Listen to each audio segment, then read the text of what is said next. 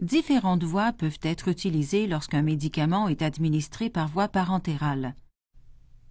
La voie intramusculaire, IM, la voie sous-cutanée, SC,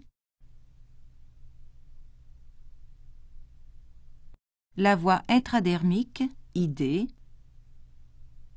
et la voie intraveineuse, IV.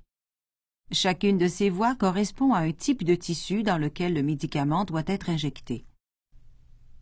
Voici quelques consignes générales dont vous devez tenir compte lorsque vous administrez un médicament par ces différentes voies. Il est essentiel de bien évaluer la qualité des tissus où vous injectez le médicament. Le fait que des tissus soient endommagés par des indurations, des infections, des échymoses ou toute autre forme de blessure influencera l'absorption du médicament. L'état du client peut influer sur le choix du site.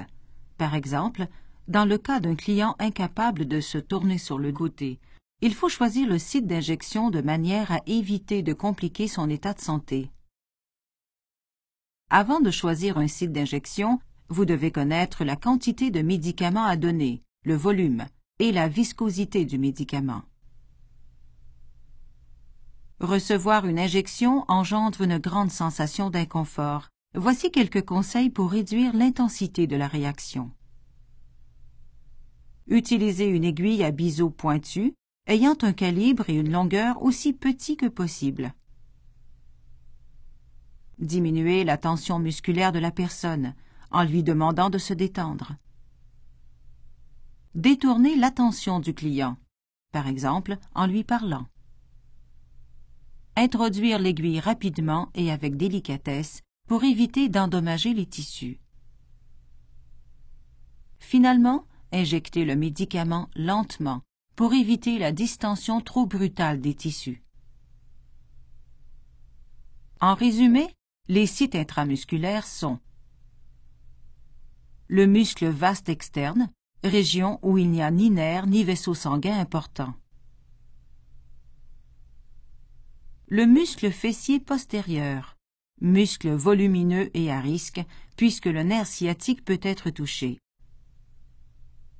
Pour cette région, il faut bien délimiter le cadran supéro-externe. Le muscle fessier antérieur, éloigné des principaux nerfs et vaisseaux sanguins. Il se reconnaît facilement grâce aux repères osseux proéminents.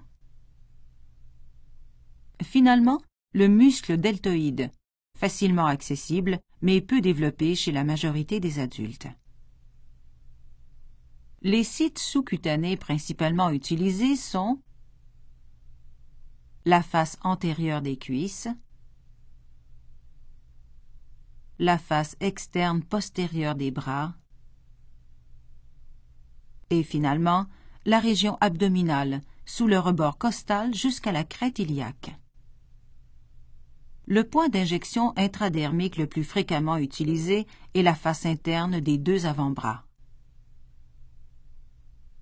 Les angles d'injection sont de 90 degrés pour les injections intramusculaires, 45 degrés pour les injections sous-cutanées, selon la longueur de l'aiguille, et entre 5 et 15 degrés pour les injections intradermiques.